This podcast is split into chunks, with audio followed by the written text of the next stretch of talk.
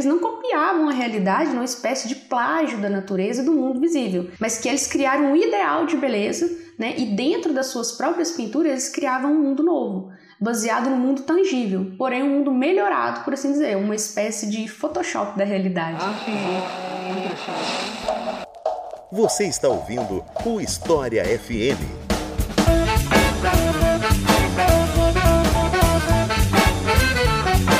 Salve ouvintes do História FM, bem-vindos a mais um episódio desse podcast produzido pela Leitura Obriga História. Eu sou Iglis Rodrigues e hoje vamos falar sobre renascimento, um tema bastante popular, né, quando a gente vai estudar história na escola e tal, mas já tava na hora de falar sobre ele aqui, né? Demorei até demais. E para falar sobre esse assunto, eu convidei Sara Tatiane mais uma vez aqui conosco, a quem eu passo a palavra para se apresentar para vocês. Então, Sara, seja muito bem-vinda e fique à vontade para se apresentar para o pessoal. Olá, pessoal, obrigada aí mais uma vez por estar aqui. É um prazer. Eu sou professora Sara, sou graduada em História pela UENG. Atualmente eu faço mestrado em História da Cultura na UFMG e recentemente eu terminei um curso no Cerfarte em escolas, é, na Escola de Artes Visuais dele em curadoria, que é uma temática que eu ando me interessando bastante. Hoje em dia eu trabalho como professora em uma escola pública e também tenho um canal no YouTube que anda meio parado, mas por lá já tem mais de 40 vídeos sobre história da arte. É a temática de hoje, do que é a do Renascimento, é algo que eu estudo há seis anos e a qual eu venho desenvolvendo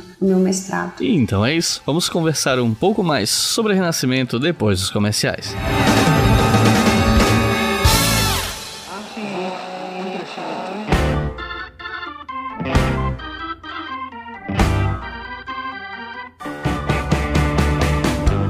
Aí pessoal, tudo bem? Mais uma dica de livro para vocês, dessa vez o livro do Rogério Marques de Paiva chamado Guerra em Hollywood, o cinema dos Estados Unidos contra comunistas, terroristas e alienígenas. Esse livro é derivado da dissertação de mestrado do Rogério e ele fala sobre como os filmes transmitem ideologias que obviamente estão relacionadas ali com o contexto histórico de cada país, de cada região, o contexto histórico da produção do filme mesmo, né? E aí o Rogério analisa alguns blockbusters como Independence Independence Day, Tropas Estelares, ele analisa a comédia Mera Coincidência, e aí ele tenta apresentar um pouco esse panorama político dos Estados Unidos do pós-Guerra Fria, né? Ele aborda também como outras expressões artísticas foram utilizadas, ele tenta explicar os direcionamentos ideológicos tanto em Hollywood como no cinema de outros países, e ele tenta, né, na medida do possível, enfatizar como as artes podem tanto alienar quanto estimular o senso crítico e a liberdade de pensamento. O livro foi lançado pela editora Viseu e se você quer estudar história do cinema, cinema nos Estados Unidos, cinema e política, esse livro é recomendado para você. E você pode adquirir esse livro como? Entrando no nosso site historiafm.com e clicando no post desse episódio aqui que você está ouvindo sobre Renascimento. Lá eu vou deixar o link para vocês adquirirem a obra, certo? Não só ela, mas os livros que a Sara vai citar no fim desse episódio também. Então, se você se interessa por esse tema, fica a sugestão do livro Guerra em Hollywood: O cinema dos Estados Unidos contra comunistas, terroristas e alienígenas. E você que está ouvindo, se você gosta de História FM, você quer que esse podcast continue, você pode ajudar pela nossa campanha no Apoia-se, apoia.se barra Obriga História. Com dois reais por mês você financia todos os podcasts da casa e com cinco reais por mês vocês podem ouvir o História FM com antecedência. E os nossos novos apoiadores e apoiadoras são Roseli Marques, Felipe Augusto e Afonso Pimenta. Muito obrigado, pessoal. Vocês é que fazem esse podcast existir. Eu não tô sendo demagogo, é sério. Esse podcast só existe por causa dos nossos colaboradores no Apoia-se. E se você puder colaborar, considere a possibilidade para que o História FM continue se expandindo. E se você não pode fazer isso mensalmente, mas você quer ajudar, você pode fazer isso via Pix pela chave leituraobrigahistoria@gmail.com. Repetindo, leituraobrigahistoria@gmail.com. E se você quer ter o seu livro divulgado aqui, livro de ciências humanas de não ficção é só entrar em contato pelo e-mail comercial historiafm.com que eu te passo o orçamento e a gente divulga o seu livro aqui no História FM. Agora chega de papo e vamos para o episódio.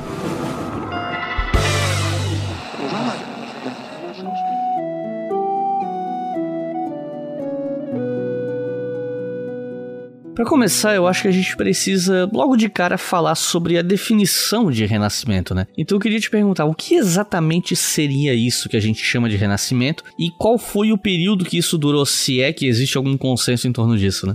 Então, o Jules Michelet ele define o Renascimento do século XVI na França como um período na história cultural da Europa que representava uma espécie de ruptura da Idade Média, criando uma espécie de compreensão moderna da humanidade e seu lugar no mundo. Agora, o termo auto-renascimento ele foi usado pela primeira vez por Jacob Burckhardt em alemão em 1855 e tem as suas origens no alto estilo que, de pintura e escultura do período temporal por volta aí do início do século XVI, descrito também posteriormente por Johann Wilkman em 1764. O Renascimento ele te, teve né, como característica um forte movimento cultural onde foi possível a gente vislumbrar algumas mudanças significativas no campo das artes, em especial das artes clássicas, é, das artes clássicas e plásticas. É, o que chama mais atenção pessoal é realmente as pinturas e tudo mais. E no livro Renascimento e Barroco, do autor Martinho Arquinagel, ele vai dizer que o termo Renaissance foi empregado pela primeira vez na França para poder traduzir a palavra renacitar, que tinha sido utilizada por Vasari em 1550, quando Vasari falava da mudança entre renascença italiana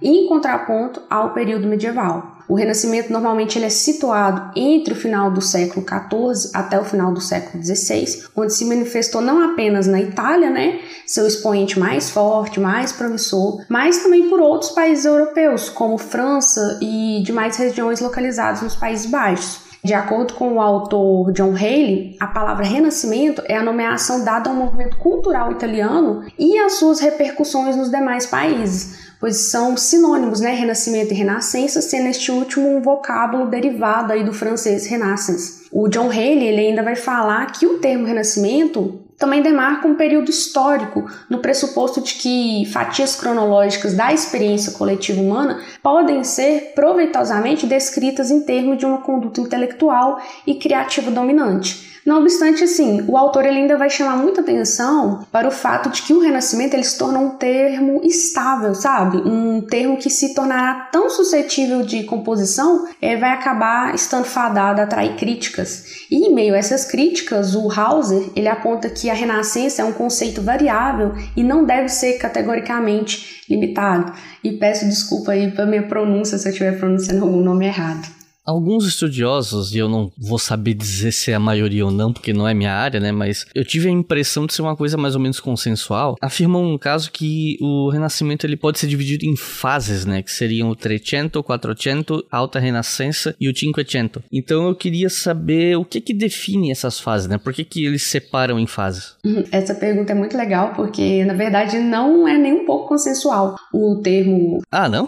Não, o tempo que aconteceu o Renascimento não é nem um pouco consensual tem sempre uma briga assim que eu considero que é eterna. E existem inclusive alguns autores e algumas correntes que dizem que o Renascimento nem existiu de fato, né? Então assim, apesar da datação sugerida, normalmente quando um autor vai escrever um livro sobre o Renascimento, ele já começa falando assim, olha, a gente vai considerar o Renascimento período tal ou tal, porque senão a gente não sabe de que, que ele está falando. Então não é uma concordância entre os especialistas em relação a isso. Alguns sugerem o início do século XV, XVI e outros apenas o século XVI. De qualquer forma, eu utilizo a datação final do século XIV e XVI. Ela me parece assim um pouco mais adequada e normalmente a datação mais aceita por alguns especialistas como Delamoy e Burke. Em relação aos nomes Quattrocento, Quinhecento é um nome italiano, né? Então, por exemplo, os eventos culturais e artísticos da Itália durante o período de 1400 a 1499 são coletivamente referidos como Quattrocento, da palavra italiana para 1400, né? E a Alta Renascença, ela geralmente surge no final da década de 1490, quando Leonardo da Vinci terminou quadro A Última Ceia em Milão, que também não, a gente não tem uma data específica quando ele terminou esse quadro, mas a gente põe ali final de 1490. E também as pinturas no Vaticano por Michelangelo e Rafael Sanzio, que representa ali o ponto culminante do estilo na pintura. As esculturas como a Pietà,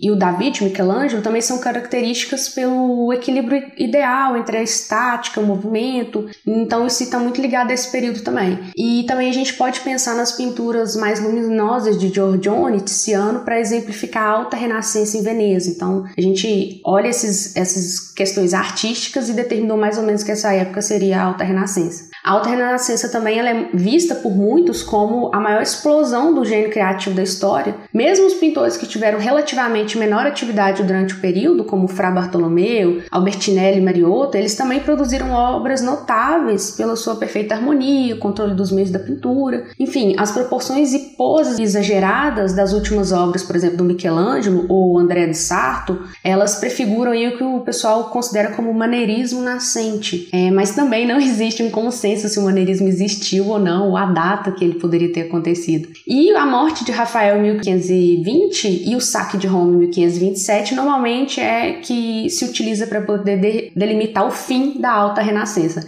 mas também não é um consenso. Ante estos hechos, solo me cabe decirle a los trabajadores, yo no voy a renunciar. Quando se fala em renascimento, se fala muito sobre esse momento buscar uma espécie de resgate da antiguidade. Botar resgate aqui entre aspas, né? E eu queria saber o quanto de fato o renascimento vai buscar elementos da antiguidade e o quanto disso é mais uma idealização que no futuro fizeram sobre o renascimento, né? Uma imagem projetada a ele, ou se na época o pessoal advogava buscar elementos da antiguidade mesmo, né? O quanto da antiguidade eles buscavam. Relação às mudanças ocorridas no Renascimento, Euclides, muito se tem discutido na historiografia com o passar dos séculos, de forma que as antigas convicções, outrora excludentes ou um tanto deterministas, elas deram lugar para uns debates mais aprofundados conforme novas dúvidas, evidências, prerrogativas foram postas em questão no seio do debate acadêmico especializado. Então, por exemplo, Panofsky, em 1967, em seu livro Estudos de Iconologia, ele vai falar que não vai chegar a haver uma ruptura completa da tradição clássica durante a Idade Média. Ele afirmando que a Idade Média não foi completamente cega aos valores visuais da arte clássica e interessava-se profundamente pelos valores poéticos e intelectuais da literatura clássica. Essa afirmação de Panofsky, ela coloca em xeque afirmações que apontam para uma completa ignorância intelectual por parte do período anterior ao Renascimento. Na Idade Média, de acordo com o historiador Hilário Franco Júnior, o que a gente entende hoje como Idade das Trevas só foi constituído e moldado a partir do século XVI. Esse conceito trazia em seu cerne um preconceito, pois o termo expressava um desprezo disfarçado em relação aos séculos localizados entre a Antiguidade Clássica e o próprio século XVI. Ou seja, a Idade Média era entendida como um período de hiato, né, um limbo, um intervalo cultural e tecnológico, pois os momentos fugazes de efervescência e dinâmica intelectual, artísticas e científicas, elas só existiam no período clássico e depois ressurgiram no final do século XIV ascendendo em seu auge no século XVI, que a gente entende como a Alta Renascença. E o interessante é que o Hilário Franco, ele ainda sinaliza que a Idade Média ela passou a ser entendida de forma negativa pelos séculos posteriores, de forma que para o século XVII, os tempos medievais teriam sido de barbárie, ignorância, superstições. E no século XVIII, com os ideais iluministas, foi perceptível um reverenciamento ao Renascimento e um desprezo à Idade Média. Portanto, um dualismo que para poder se valorizar um período histórico, é necessário a gente acentuar os defeitos de outro, né? Criando falsas equivalências entre momentos históricos diferentes, né? Em contextos e prerrogativas distintas. E assim, ainda hoje, seja na história ou na história da arte, eu acho que se torna muito necessário a gente retomar esse debate, pois por mais que para os medievalistas esse já, já seja um assunto saturado e também bastante discutido, para as demais áreas eu percebo que ainda tem uma, uma irreflexão, sabe? Em relação ao engrandecimento de alguns períodos em detrimento de outros. E como o próprio Hilário Franco falou, a Idade Média ela permaneceria incompreendida e ela ainda oscilava entre o pessimismo renascentista iluminista e a exaltação romântica. E os requisitos desses juízos de valor e essas análises baseadas em premissas antiquadas vêm refletindo diretamente, eu percebo, na relação que estabelecemos em análises no campo da história da arte e da historiografia cultural do Renascimento. E de acordo com o Hauser, os indivíduos da Renascença, eles idealizavam retornar à objetividade dos antigos, assim como resgatar o culto, do, o culto grego do corpo e ao estoicismo romano. O Hauser ele chama atenção para o fato de que as épocas de ouro são apenas sonhos acalentados pelo gênero humano, ou seja, existe uma idealização do passado idílico grego e posteriormente existiria uma idealização por parte dos iluministas em relação a esse passado renascentista. Ele ainda afirma que na história há momentos felizes, mas não períodos felizes felizes e que essa Grécia imaginada pelos renascentistas foi forjada baseada não apenas em descobertas arqueológicas da época e por meio do comércio efervescente do período, mas também através de um imaginário de um grupo intelectual da elite que realizou uma releitura um tanto quanto parcial e equivocada do que teria sido a experiência cultural e intelectual greco-romana. O Hauser ainda afirma que a Renascença, conforme a gente compreende hoje, não foi apenas redescoberta, mas também em parte reinventada pela filosofia da história que surgiu do desenvolvimento político e social daquela época. Então, assim, ainda na atualidade não estamos muito livres dessas armadilhas da busca incessante por um passado idílico ao qual almejamos resgatar. E de um ponto de vista filosófico, uma das principais características do Renascimento seria uma espécie de ascensão de um humanismo então eu queria te perguntar o que, que é humanismo e como é que ele aparece nessa época, né? Ele aparece em oposição a alguma coisa, enfim. Então, o humanismo renascentista ele foi um renascimento no estudo da antiguidade clássica, inicialmente na Itália, e ele depois se espalhou pela Europa Ocidental nos séculos 14, 15 e 16. Nessa época, o termo humanista referia-se a professores e alunos das humanidades, conhecidos como estudas humanitas, que incluía gramática, retórica, história, poesia e filosofia moral. Durante o período renascentista, a maioria desses humanistas eles eram cristãos, então sua preocupação era purificar ou renovar o cristianismo e não necessariamente acabar com ele, né? No século XIV, alguns dos principais humanistas foram grandes colecionadores de manuscritos antigos, incluindo Petrarca, Boccaccio, é, e por aí vai, né? São são vários os nomes. Petrarca ele foi apelidado inclusive como pai do humanismo por ter incentivado o estudo das civilizações pagãs e o ensino das virtudes clássicas como um meio de preservar o cristianismo, né? Então, muitos dos humanistas naquela época, eles trabalhavam para a Igreja Católica e estavam em ordens sagradas, como Petrarca, enquanto outros eram advogados, chanceleres das cidades italianas e tiveram acesso às oficinas de cópias de livros. E na Itália, o programa educacional humanista ele ganhou rápida aceitação e em meados do século século XV, muitas das, das classes mais altas elas haviam recebido educação humanistas, possivelmente além das tradicionais escolásticas. E alguns dos mais altos funcionários da Igreja Católica eram humanistas com recursos para acumular importantes bibliotecas, né? Porque é algo muito caro, né? Quem tinha acesso a isso normalmente era a Igreja. E havia vários papas humanistas no século XV e no início do século XVI, sendo um deles aí o Papa Pio II. O humanismo italiano primitivo, que em muitos aspectos continuou as tradições gramaticais e retóricas da Idade Média também aumentou o seu escopo, o seu conteúdo, seus significados reais no currículo das escolas e universidades, em sua própria extensa produção literária, sabe? Então, assim, o humanismo italiano ele se espalhou para o norte o humanismo italiano se espalhou para o norte, para a França, e na Alemanha os Países Baixos, e, e foi assim, se espalhando até Hungria, Inglaterra, com a adoção da impressão em larga escala aí, após 1500. Muitos humanistas eram religiosos, mais notadamente, como eu falei, o Papa Pio II, Leão X, e havia muitas vezes o patrocínio dos humanistas por figuras da igreja. Muitos dos esforços desses humanistas foi para poder melhorar a compreensão e tradução dos textos bíblicos e cristãos primitivos antes e depois da reforma forma, que foi muito influenciado também pelo trabalho de figuras não italianas do norte da Europa. Então, os humanistas em grande medida eram todos os cristãos e apenas eles desejavam reinterpretar a mensagem do evangelho à luz de experiências e dos valores da antiguidade. Valores esses que exaltavam o indivíduo, os feitos históricos, a vontade e a capacidade de ação do homem, sua liberdade de atuação e de participação na vida das cidades. A crença de que o homem é a fonte de energia criativa ilimitada também era muito presente, né? Que o homem possui uma disposição inata para ação,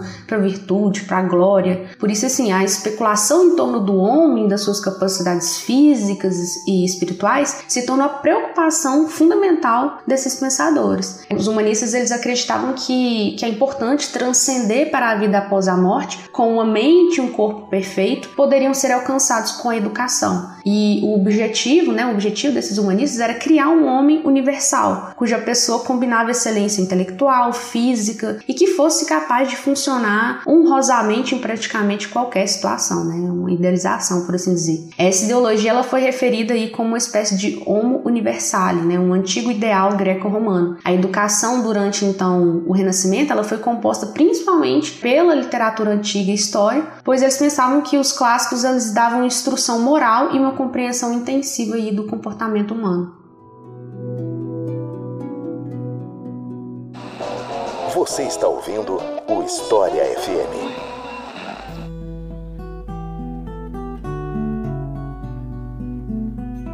Quando se fala em renascimento, a primeira coisa que parece que vem à mente das pessoas são as artes, especialmente aí pintura e escultura. E a gente tem aqui no História FM um episódio sobre o Da Vinci e o Michelangelo, mas eu acho que apesar de existir esse episódio, a gente pode voltar a falar deles, né? Não só deles, na verdade, porque essa época viu o surgimento de vários artistas brilhantes que são lembrados até hoje e tal. Então eu queria te perguntar o que, que a gente pode falar sobre o renascimento nas artes visuais, né? Tanto de um ponto de vista estético, quanto até mesmo de produção artística artística, né? Da parte mais material, a parte de mecenato e essas relações de poder ali na, no Renascimento, enfim. Quem eram os principais nomes da pintura na época? Que novidades estéticas ou técnicas esse período trouxe, enfim. Então, o fazer artístico no Renascimento, é importante a gente falar sobre isso, ele se detinha um conceito. E esse conceito orientava os pintores a produzirem suas obras. Tinha-se o ideal de se copiar a natureza, e aí copiar eu coloquei entre aspas, e as coisas naturais, ou seja, representar as coisas como elas realmente são. Com isso, a gente tem o desenvolvimento dos estudos no campo anatômico, botânico, geológico, dentre outros. Esse conceito de copiar as coisas ao seu redor, natureza, objetos, pessoas, ele era entendido como uma forma do artista aperfeiçoar sua técnica, pois ele teria um modelo para poder analisar de diferentes ângulos e ser o mais fiel a representar o modelo pintado. E uma coisa que é importante dizer é que o pintar algo a partir do conceito de representar a realidade exatamente como ela é visível ao olho humano não significa mera representação,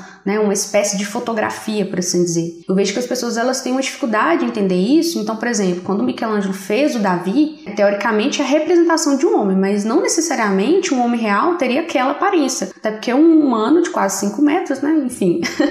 então, quando ele pintou a Capela Sistina, ele desenhou músculos em homens e mulheres que não eram possíveis serem vistos sobre a pele. E a gente tem que pensar também nesse período tendo um, uma efervescência no estudo da anatomia. Já estava muito desenvolvido naquela época, então o Leonardo ele ficou bastante conhecido por fazer dissecação de corpos. Né? A gente tem isso registrado em documentação. Então eles sabiam como o músculo estava debaixo da pele, mas não necessariamente porque esse músculo estava aparecendo a olho nu para as pessoas. O Botticelli, quando fez suas pinturas, ele repetiu o mesmo rosto incessantemente. Então o que fica claro no Renascimento é que eles não copiavam a realidade numa espécie de plágio da natureza do mundo visível, mas que eles criaram um ideal ideal de beleza, né? E dentro das suas próprias pinturas eles criavam um mundo novo, baseado no mundo tangível, porém um mundo melhorado, por assim dizer, uma espécie de Photoshop da realidade. Outra coisa importante de dizer também é que a posição social do artista ela permaneceu equívoca, né? Dependendo principalmente, como no passado, da personalidade do êxito. E ele ainda era um artesão, né, por assim dizer, aguardando e executando encomendas, ainda embora em menor grau do que antes, é, esperava aplicar a sua habilidade à realização de qualquer objeto decorativo que seu cliente pedisse. Então, essa coisa que a gente tem que o artista estava lá sentado pintando, né, o que ele quisesse, isso era um pouco limitado nesse período. Né? A probabilidade de ser aceito nas esferas superiores da sociedade não era diferente da do ator ou do jogador nesse período. Então, assim, é muito importante a gente pensar que nesse período as obras existiam a partir de contrato, ou seja, a criação ela, ela era limitada por uma estrutura. A criatividade aqui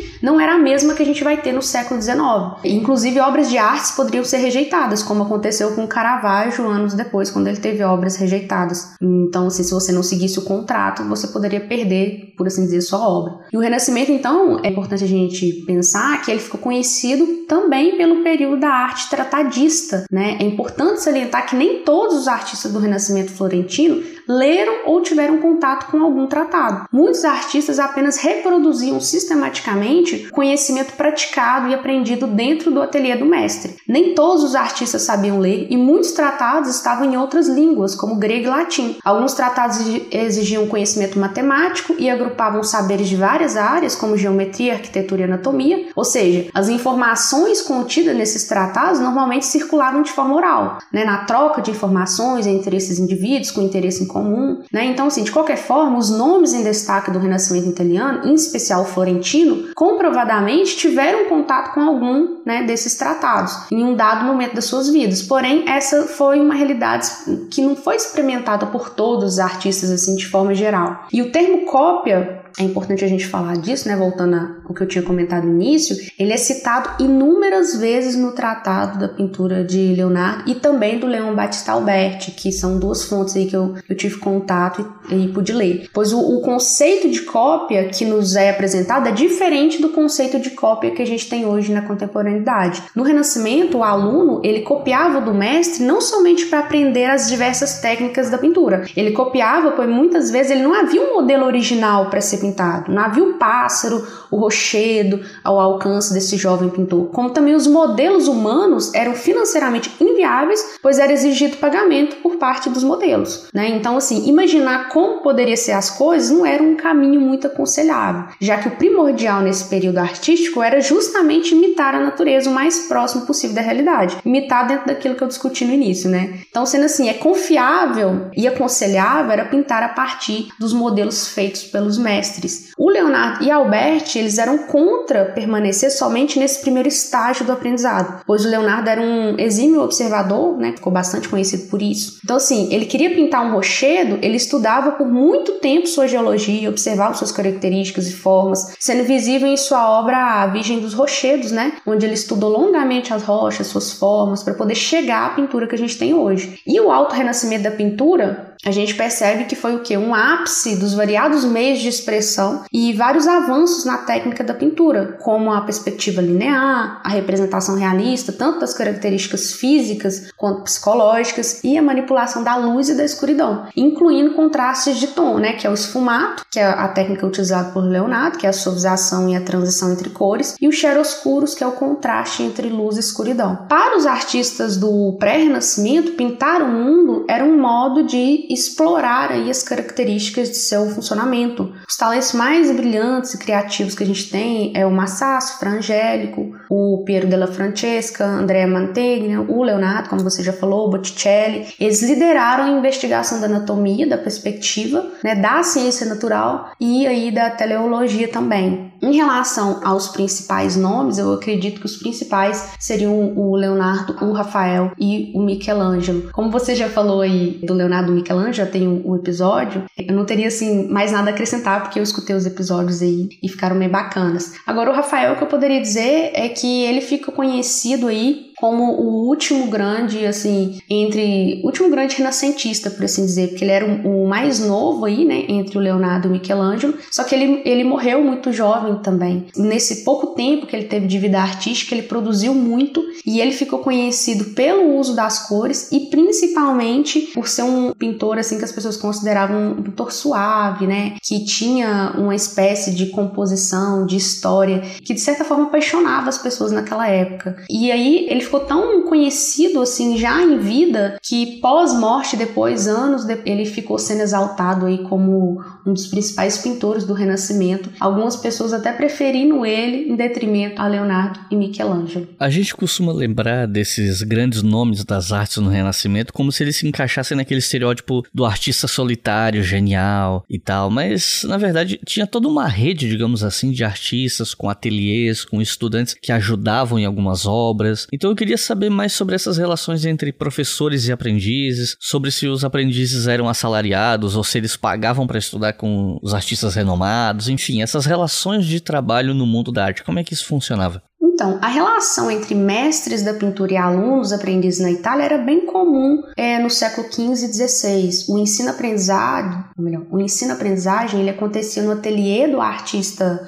do pintor mestre, que recebia seus pupilos em tempo integral para poder trabalhar e estudar. Os alunos não se prendiam somente ao ensino da pintura e escultura, mas eles aprendiam todas as formas de arte que o professor estivesse disposto a ensinar. A gente pode verificar isso em alunos como Michelangelo, que não somente foi um pintor, mas também escultor, né? E o período de aprendizado, ele dependia do aluno, caso ele quisesse permanecer no local por mais tempo que o necessário, ou da corporação que poderia julgar se ele já estava apto a se tornar mestre independente, né? No caso de Leonardo, ele foi um dos alunos de Verrocchio que mais tempo permaneceu no, no ateliê, cerca de 10 anos. Talvez, né, ele tenha permanecido tanto tempo por ele ter ingressado ali no ateliê com 17, né? Já que normalmente os alunos entravam com 12.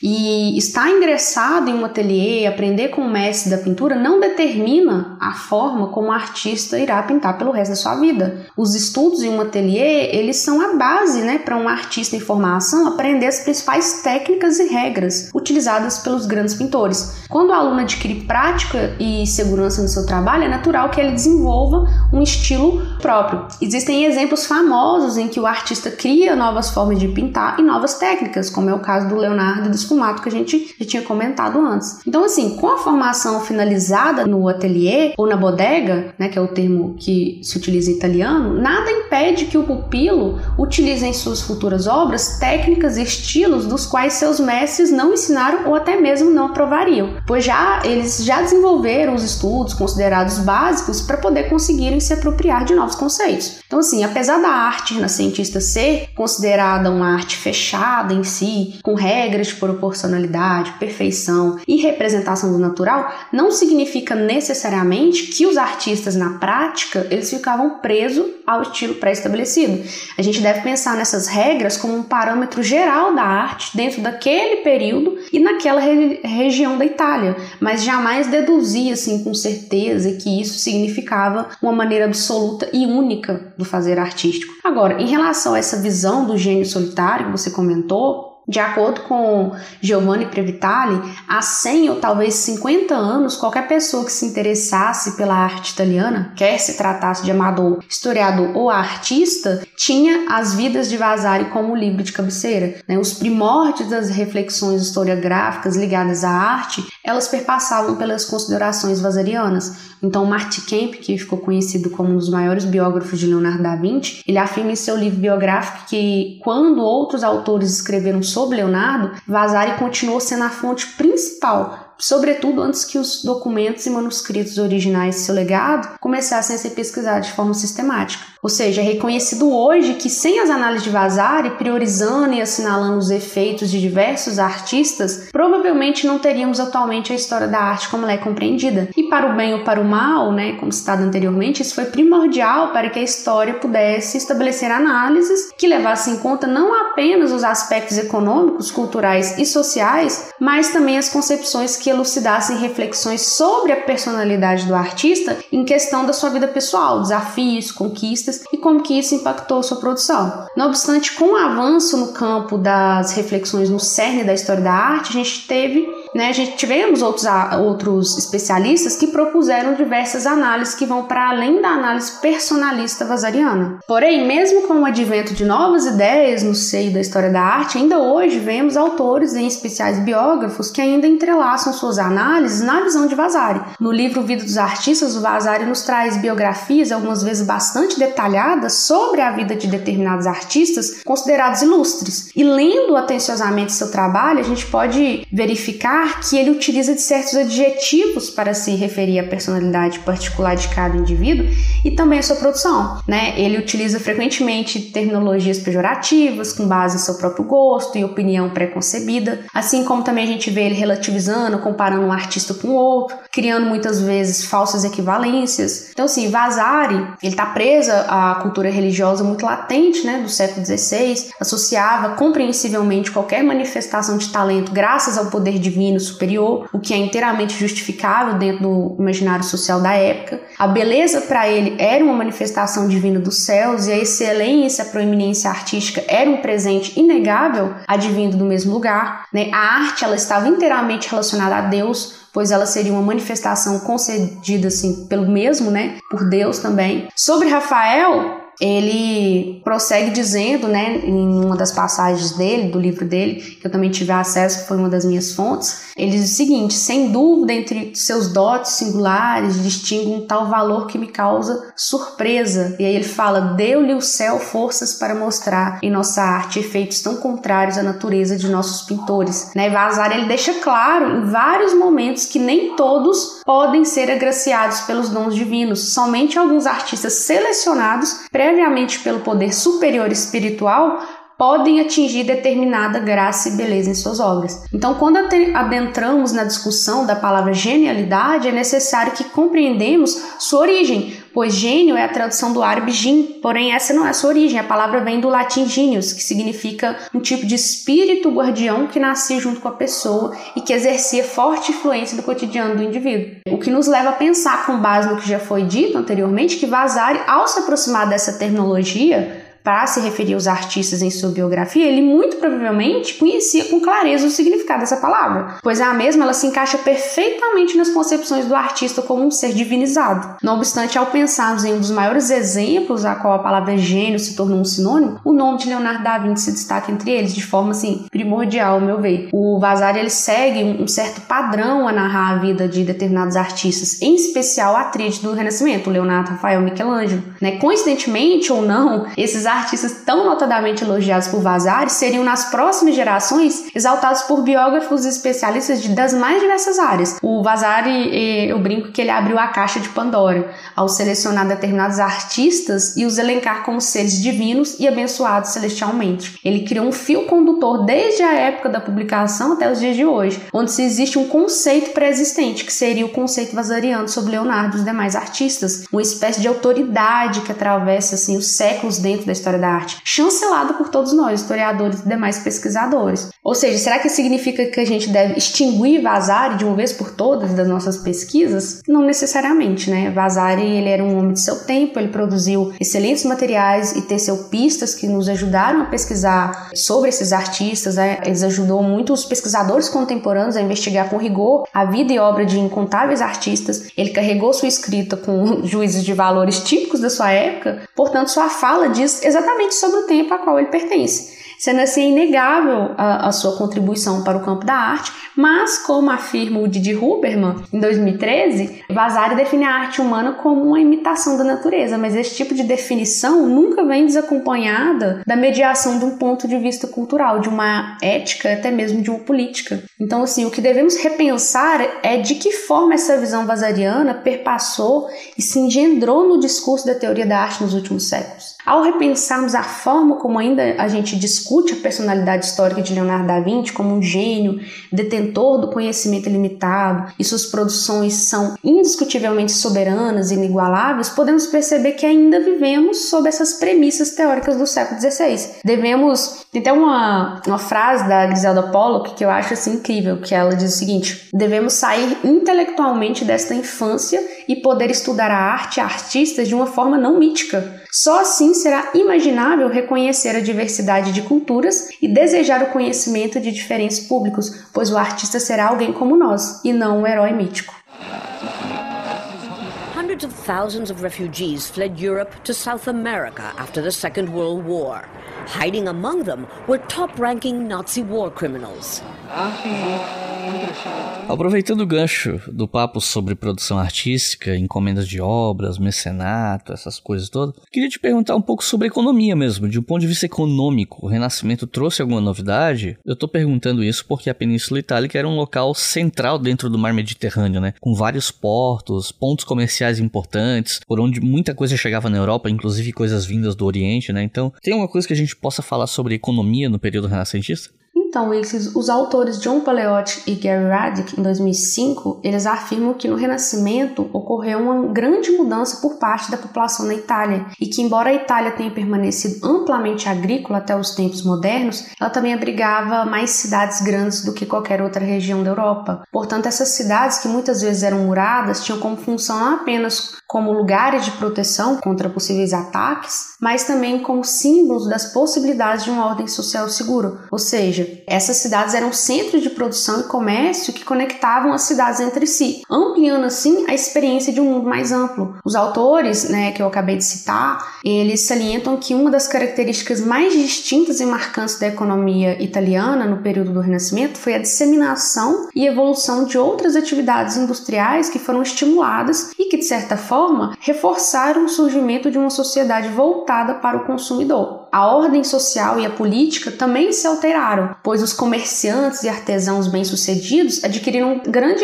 riqueza e colocaram enorme pressão sobre a frágil estrutura de classes de senhores, vassalos e servos do feudalismo medieval, buscando investir mais em suas guildas e organizações mercantis pessoais. Ainda sobre o âmbito econômico, a gente pode verificar inovações, uma certa flexibilidade em face das mudanças nas condições econômicas e crescimento exponencial que permitiu aos italianos dominar o comércio internacional e a atividade bancária do século XIV ao final do século XVI. Portanto, assim, é perceptível que, embora houvesse uma competição para possuir o monopólio dos setores de exportação e importação de produtos, havia os principais competidores. E, de acordo com o Paleotti o Rádio, que eu citei, haveria uma alternância no século XIV ao final do século XVI nesses monopólios. Então, Gênova, Veneza, Florença e Milão se destacariam, pois essas cidades-estados elas controlavam navios carregados com cargas valiosas e demais itens excêntricos, como especiarias vindas do Oriente Médio e da Ásia, assim como matérias-primas de outras partes da Europa. Né? Essas matérias-primas pararam no porto das duas primeiras cidades que eu havia citado, né? Gênova e Veneza,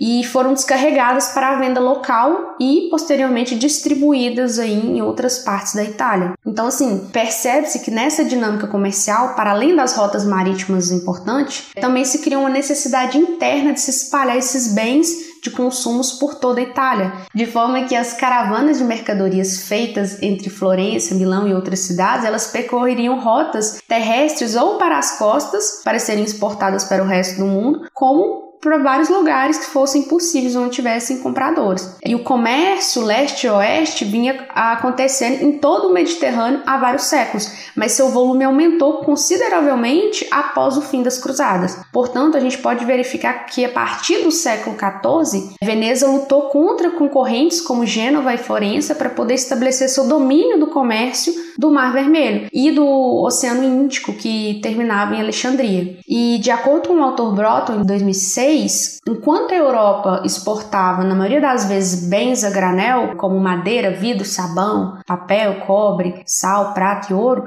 no que diz respeito à importação, eles se afeiçoaram em adquirir bens de luxo e de alto valor. Esses itens de especiarias muitas vezes eram pimenta preta, noz, moscada, cravo, canela, algodão, seda, por aí vai. Agora, no que diz respeito ao comércio, sabemos que a troca entre as culturas orientais e europeias ajudou a criar o que hoje entendemos entendemos como renascimento, não apenas em relação a ganhos no aspecto econômico da renda gerada pelas vendas e trocas comerciais, mas também pelo âmbito cultural e científico, né? Então, assim, para além disso, é importante a gente chamar a atenção que, apesar dos quilômetros que separavam essas nações e impérios, sejam por oceanos nunca antes navegados ou por terras, montanhas e desertos infindáveis, ainda assim essas trocas e rivalidades sugerem que não havia barreiras geográficas ou políticas claras entre o Oriente e o Ocidente no Renascimento. Esse autor que eu citei, o Broughton, ele explica que muito do que entendemos hoje sobre essa dinâmica entre esses povos é advinda do século XIX, sendo uma crença muito posterior né, na absoluta separação cultural e política do leste islâmico e do oeste cristão, que obscureceu a fácil troca de comércio e ideais entre suas duas culturas. Portanto, é evidente evidente que ocorreram de ambos os lados os mais diversos e frequentes conflitos religiosos, militares. No entanto, a questão é que as trocas materiais e comerciais entre eles continuaram apesar desses conflitos e produziram um ambiente fértil para conquistas culturais de ambos os lados. E para além da questão comercial marítimas e trocas intercambiais, a gente pode pensar agora na importância dos bancos e banqueiros, pois muitos deles financiaram a arte na Itália e teceram relações com papas e reis, alterando aí de certa forma o curso da história. A importância do crédito promovido pelos bancos nesse período chama atenção, pois graças a essa relação de transação de crédito, criou-se uma rede complexa que ligou cidades italianas por toda a Europa.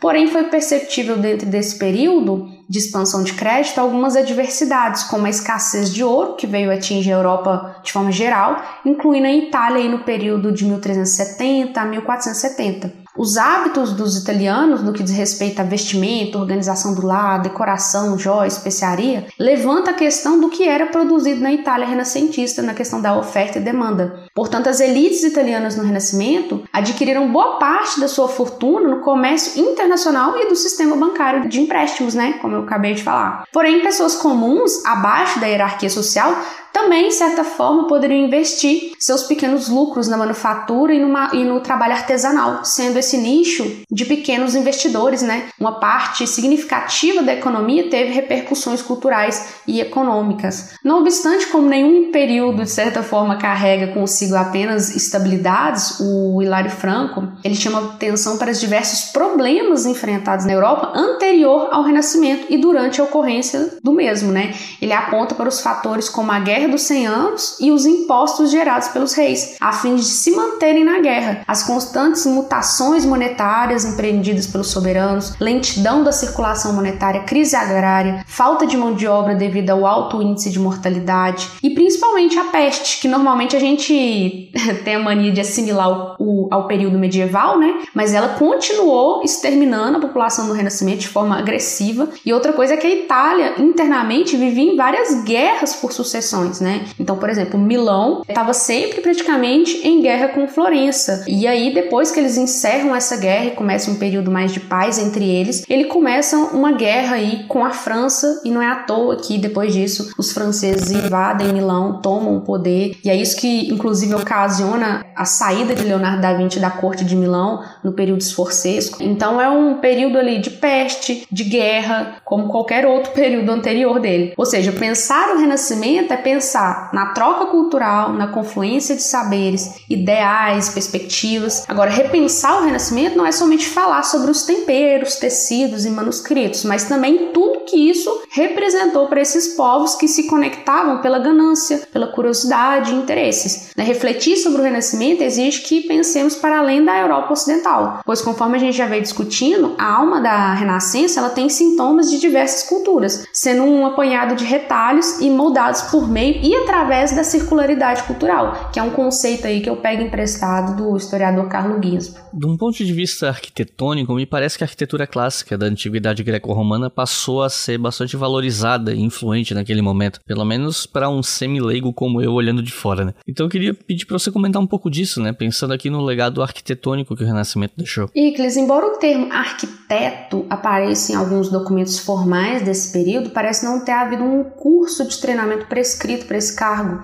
Muitos é, arquitetos começaram suas carreiras como escultores, né? Então, Felipe Brunelleschi, que é o mais famoso por causa da cúpula que ele fez em Florença, ou pintores como Giotto, Bramante Rafael Alguns, como Brunelleschi ou Leonardo, parecem ter um conhecimento profundo da engenharia e outros provavelmente usaram mestres de obras, cuja experiência prática guiava o progresso de um edifício, né, por assim dizer. Construir um edifício durante o Renascimento era um processo colaborativo, assim como pinturas, né, da mesma forma que é hoje também, inclusive, né, fazer algum grande edifício, que envolvia, né, nesse período muitas equipes de pessoas dirigidas por um arquiteto ou mestres de obra, e no caso de um edifício público, pelos funcionários. A concepção inicial de um novo edifício pode ser visualizada por um patrono ou um comitê de construção. Um arquiteto pode fornecer um desenho de apresentação, talvez um elaborado por outra pessoa sob sua direção, que fornece uma espécie de indicação precisa de seu projeto. Outra prática era fornecer um modelo do edifício planejado, que daria ao patrono uma noção da substância tridimensional e detalhes da estrutura planejada. Modelos de madeira, como a da cúpula de Brunelleschi, que eu havia citado na Catedral de Florença, foram feitos por marceneiros profissionais a partir dos projetos do arquiteto.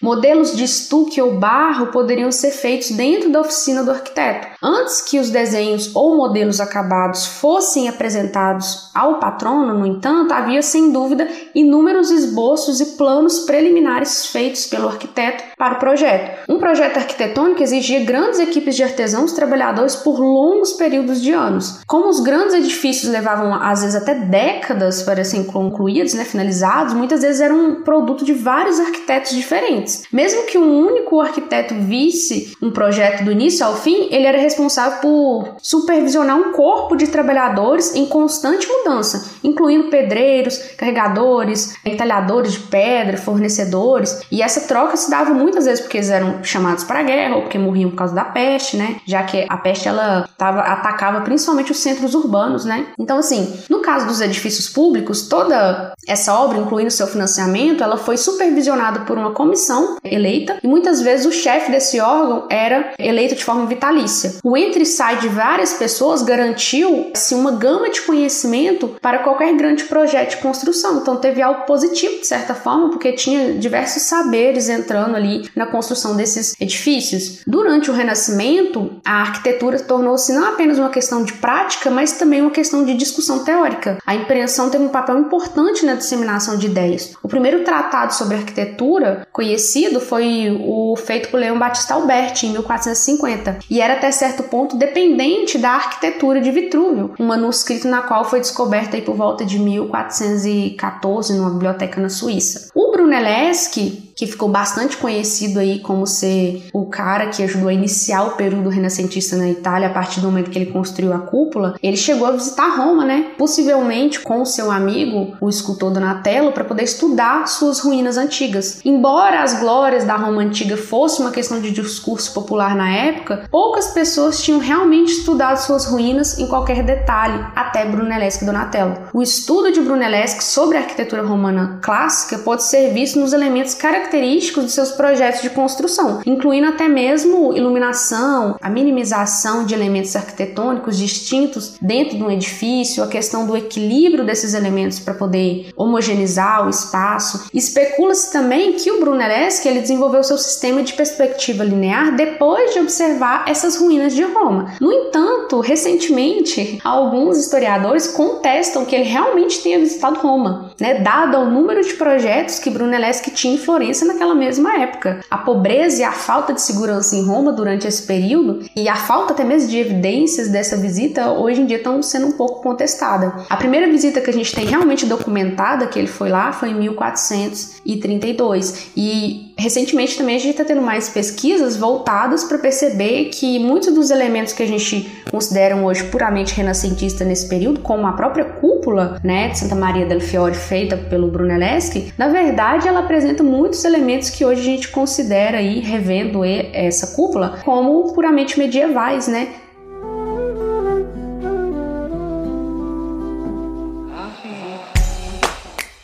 Se você quiser colaborar com o História FM, você pode fazer isso via Pix, usando a chave leituraobrigahistoria@gmail.com. E assim você colabora para manter esse projeto educacional gratuito no ar.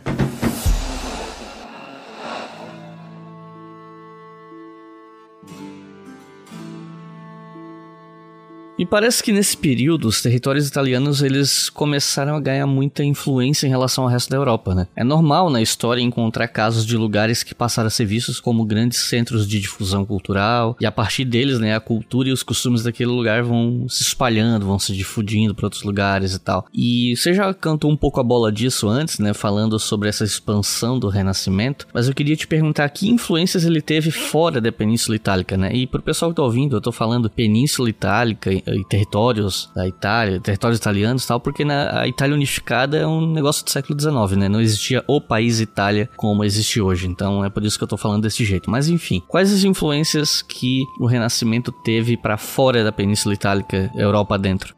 Então, as influências que eu consigo pensar são no âmbito cultural e artístico, porque muitas vezes os artistas saíam de seus países para irem à Itália estudar. No início do Renascimento, o polo artístico era Florença, mas depois se mobilizou para Roma. A França foi um, uma grande admiradora da arte italiana, e não é à toa que o rei francês acolheu Leonardo da Vinci junto com o artista milanês Francisco Melos após né, ele ter invadido Milão. Né? Leonardo, na época, trabalhava para o Duque de Milão, Francisco Sforza, mas como ele foi capturado e depois morto, ele ficou sem patrono. E aí é interessante pensar que o artista ele vai para quem paga ele, né? Então ele acabou indo trabalhar para esse rei francês. No século XV, o Renascimento se espalhou rapidamente desde o seu local de nascimento em Florença até o resto da Itália e logo para o resto, né? Da Europa. A invenção da prensa para imprimir, feita por Gutenberg, permitiu a transmissão rápida dessas novas ideias, à medida que se espalhou as ideias florentinas e italianas. Suas ideias acabaram se diversificando e mudaram, adaptando a cultura local. No século XX, os estudiosos começaram a dividir o Renascimento em movimentos regionais e nacionais. Inclusive, dentro aí da própria Itália hoje, a gente tem estudos mais aprofundados para perceber que lá dentro mesmo tem mudanças significativas no que diz respeito ao escopo da arte e que a gente não pode simplesmente juntar tudo e falar ah, é arte italiana, mas é, lá dentro tem coisas que, como eu posso pensar na minha própria pesquisa, em Milão, por exemplo, que totalmente vai destoar do que a gente vê ali da arte típica florentina, né? E até aqui a gente falou bastante sobre características do Renascimento, mas a verdade é que essa noção de uma coisa chamada Renascimento na Europa, de uma excepcionalidade em torno disso, ela recebe muitas críticas, né? E aí eu queria te perguntar quais as principais críticas que são feitas dentro dos estudos sobre Renascimento. Bom, é perceptível que, para além das contradições presentes no nosso entendimento sobre o que foi de fato o Renascimento, devemos pensar e levar em consideração que não existiu apenas um único Renascimento, né? Pois, conforme denota Svetlana Alper em 1984, no seu livro A Arte de Descrever, naquela fala da arte holandesa no século XVII, a gente pode verificar que existem inúmeras experiências culturais, artísticas, econômicas, sociais e religiosas espalhadas ali por toda a Europa. E que ao tratarmos né, do Renascimento na Itália, especificamente, temos que inserir essas cidades dentro desse aglomerado de situações que ocorriam por todas as demais regiões. A Itália ela comercializava não apenas como lugares longínquos para além do mar, mas ela também percorria quilômetros de terra dentro do seu próprio ali, território. Quando nos referimos ao Renascimento, é importante a gente levar em conta as observações do Panofsky, né, que eu já havia citado ele anteriormente, sobre os inúmeros renascimentos existentes e também considerar ações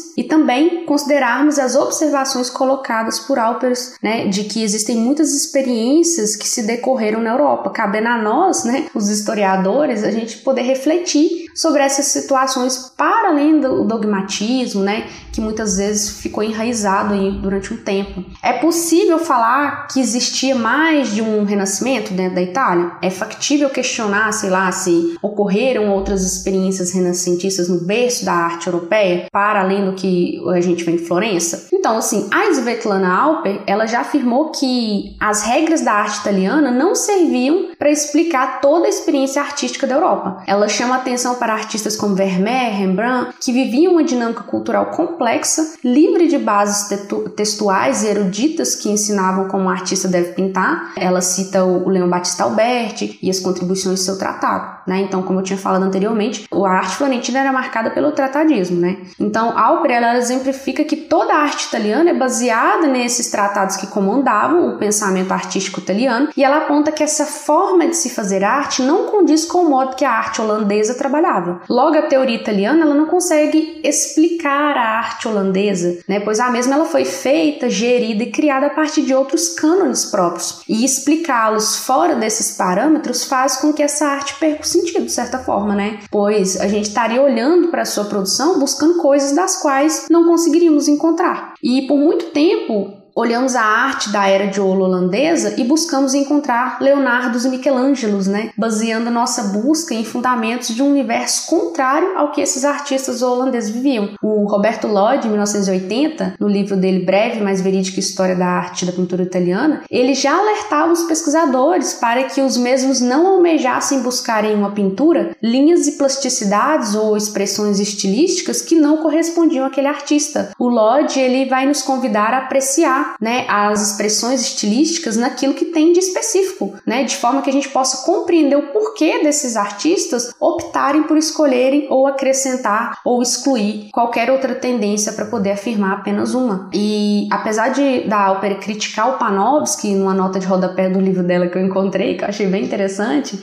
é, o Panofsky ele carrega na, na, sua vasta produção historiográfica análises que nos são pertinentes né, até hoje. Ele fica conhecido por seus estudos sobre a iconografia, que é muito interessante, porque no livro dele sobre Renascimento, ele vai nos apresentar uma discussão que muitas vezes ela fica muito esquecida, principalmente na área da história da arte, que olha para a arte renascentista florentina como um padrão homogeneizante e, de certa forma, como o único fazer artístico, utilizando essa arte como um método comparativo para poder entender as demais experiências artísticas no decorrer do Renascimento europeu. E o Panofsky ele traz é uma perspectiva de que, além além de não existir um renascimento, não existe apenas a experiência florentina de Rafael, Michelangelo, Leonardo. Ele ainda chama atenção para o seguinte: ele fala, será que é justificável a gente falar do renascimento com um R maiúsculo? Como se tratasse de um fenômeno único em comparação com as diferentes reviviscências que constituíram outros tantos renascimentos com R minúsculo? O que existiu, na verdade, que a gente pode perceber, o que existiu, na verdade, foram inúmeras manifestações artísticas ocorrendo por toda a Europa. Né? A experiência florentina diz respeito apenas à Florença e que, mesmo em sua magnitude, não dá conta da complexidade, né? da teia de conexões e saberes existentes enraizados nas demais culturas fora daquela localidade. O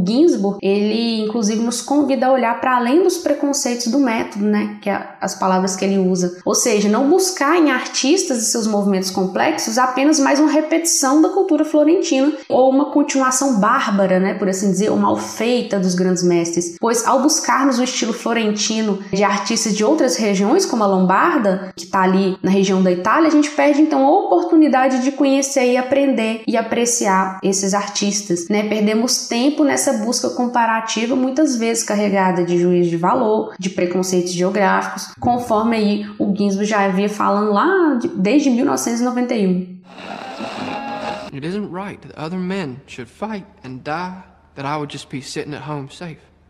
safe. Right in the middle with the other guys. No less danger, just while everybody else is taking life, I'm gonna be saving it. O antropólogo Jack Goody, ele escreveu um livro chamado Renascimento Um ou Muitos. É uma pergunta, né? Eu adquiri esse livro faz muitos anos, mas é aquela coisa, né? Eu compro mais livro do que eu leio, então tá até hoje aí na minha estante. Mas enfim, ele tenta comparar essa época do Renascimento Europeu com outras ditas eras douradas, por assim dizer, especialmente no Oriente, né? E aí vem outra crítica comum a esse foco no Renascimento italiano, de tratar ele como excepcional em detrimento de outras outras situações semelhantes ocorridas fora da Europa, né? E eu queria saber o que, é que você acha disso. Então, pelo que eu comentei no, na pergunta anterior, já deu para perceber um pouquinho minha opinião, né? Mas assim, o Renascimento ele carrega em si muitíssimas experiências culturais com uma pluralidade de manifestações artísticas por toda a Europa. A gente pode ver suas múltiplas facetas nas obras de Albert Dürer na Alemanha, o Jan van Eyck na Bélgica. Com Dürer tivemos as gravuras por estilogravuras, sendo a, as mesmas desenvolvidas na Alemanha e nos Países Baixos, mais do que em outras partes da Europa, inclusive. O Renascimento alemão, por exemplo, ele foi responsável por ser um dos pioneiros no desenvolvimento de ilustrações de livros, tipicamente com padrão artístico, que acabaram por se difundirem ali por toda a Europa, utilizando muitas vezes para sua confecção blocos de madeira, sendo frequentemente emprestados a imprensores de edições para outras cidades. E segundo o autor Aaron Telder, em 1969, o Renascimento alemão ele se acomodou a ser nomeado assim graças à catalogação italiana, pois segundo o autor a Alemanha corre em trilhos diferentes, né, por assim dizer. Ou seja, existe toda uma particularidade diversidade cultural, social, artística e plástica na dita Renascença alemã. E que, se pensarmos na experiência canônica italiana florentina, talvez não consigamos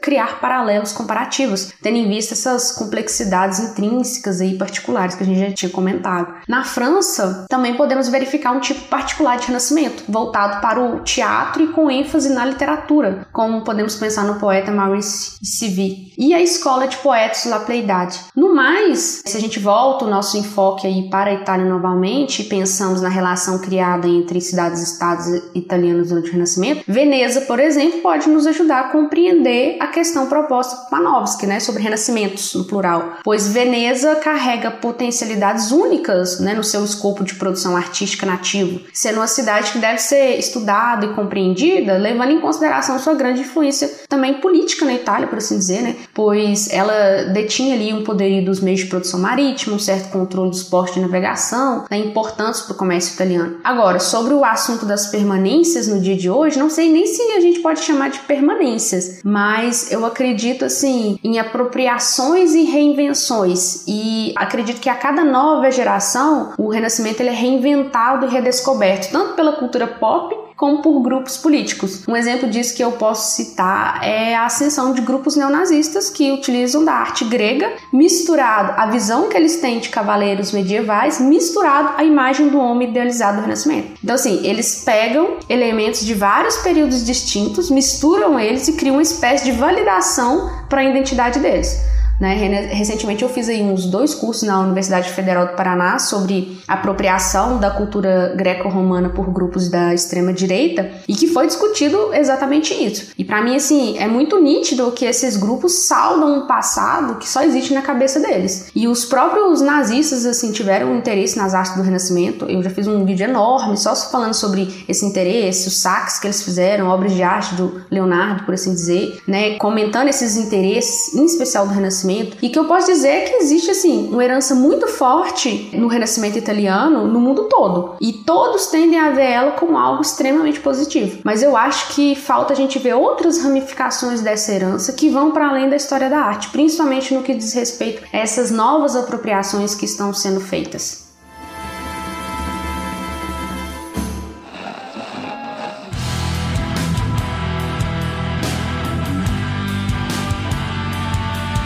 Recomendações de leitura para quem ouviu até o final, se interessou pelo assunto, quer estudar mais sobre Renascimento. Se você tivesse que recomendar três livros sobre o assunto, que livros você recomendaria? Então, eu já citei alguns aqui ao longo do episódio de Atrevida, né? Mas escolhendo três, assim, eu citaria o Dicionário do Renascimento Italiano, do John Haley. Ele é bem bacana porque ele vai trazer ali termos da época do Renascimento e que muitas vezes não condiz o significado com o que a gente tem hoje. Então, para quem está começando a estudar Renascimento, seria bom esse dicionário para poder se situar na discussão. E para entender o Renascimento no contexto geral, principalmente nesses aspectos mais econômicos, sociedade, organização, eu recomendaria Jean de Lamois, A Civilização do Renascimento. Acho que ele é bem bacana e acho que ele aborda, assim, bem de forma geral mesmo, tudo que a pessoa precisa saber, assim, sobre o Renascimento. E outro livro que eu indicaria seria o Renascimento Italiano do Peter Burke. Eu acho ele bem bacana, principalmente porque ele já traz é, discussões mais atualizadas no que diz respeito a parar de ver o Renascimento como algo incrível, maravilhoso e outros períodos anteriores a ele são ruins e discussões, inclusive, novas no que diz respeito à história da arte mesmo, como que a gente enxerga ela hoje em relação a novos estudos que estão saindo. Eu acho que são livros aí bem bacanas. Então é isso. Sara, tem alguma consideração final? Não, só queria agradecer pelo convite e convidar o pessoal aí para quem quiser estar tá conhecendo o meu canal, porque lá tem vários vídeos, inclusive, sobre o Renascimento, então quem quiser estar tá aprofundando mais, fique à vontade. Então é isso. Muito obrigado por quem ouviu até o final. Os livros que a Sara citou aqui no final vão estar disponíveis no post desse episódio no nosso site historiafm.com, com a referência BNT desse episódio e tudo mais. E não se esqueçam que o nosso podcast é financiado pela nossa campanha no Apoia-se. Com dois reais por mês você financia todos os podcasts da casa e com cinco reais por mês você ouve o História FM com antecedência. Então é isso. Muito obrigado e até a próxima.